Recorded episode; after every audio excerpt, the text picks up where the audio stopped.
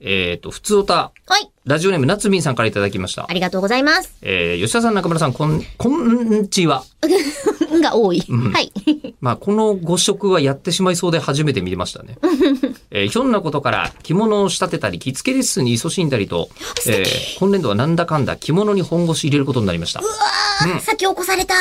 あ、やりたいんですかそうなんです。ーすっげえ、あの、あわ、あ、淡いで作っああー、た、そこそこそこそこ。はい、浴衣を。浴衣もあるしそろそろ出来上がるんじゃないの と思ってるんなるでほ、ど自分で着られるようにしたいんです。なるほどね。はいえーまずは着物で出歩くことになれるため、えー今はほぼ毎週末に着物で出かけるようにしています。素敵こう私はこれを着物チャレンジ。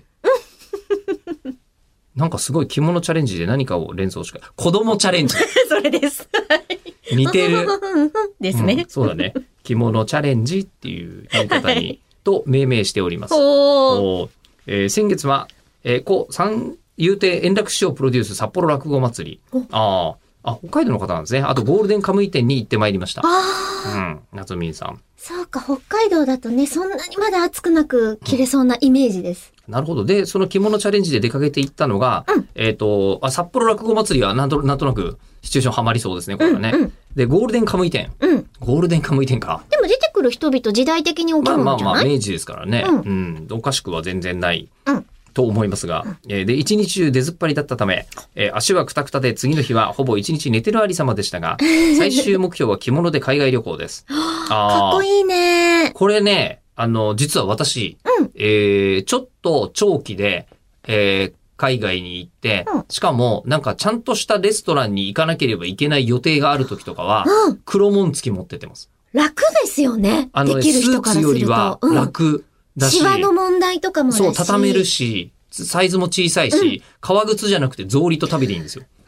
ええ気持ちなんで、気ま持ちたよもかうった本当にせ、で、これで、もし、あの、こう、いや、それじゃあちょっとっていうふうに言われたら、もう人種差別だという話ですか いい。ら、正式な日本の、我ね、々の清掃ですからね。清掃ですか、うん何かと。ええお浴衣とかだとね、またそれは違いますよって格の問題でち、ね、なっちゃいますけれど。黒紋付きですから、うん、こちら。最上級ですか黒ら紋ね。付きの羽織ですから、これでダメだって言ったら、礼服だぞ。ええ、礼服だぞ。で、大統領の前でも出てやるぞというやつで いすから、ね。けるいける。うん喜ばれるんじゃないですかあ、ね、観光資源化する。ですようね。ん海外に行って。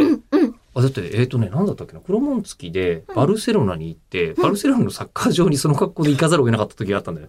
着替えの日程がなんかで。めちゃめちゃ、うんあの、写真いいですかって言われませもうん完全に中村俊介だって言わ れて、中村俊介のファンだろうみたいな話になって写真は撮られた。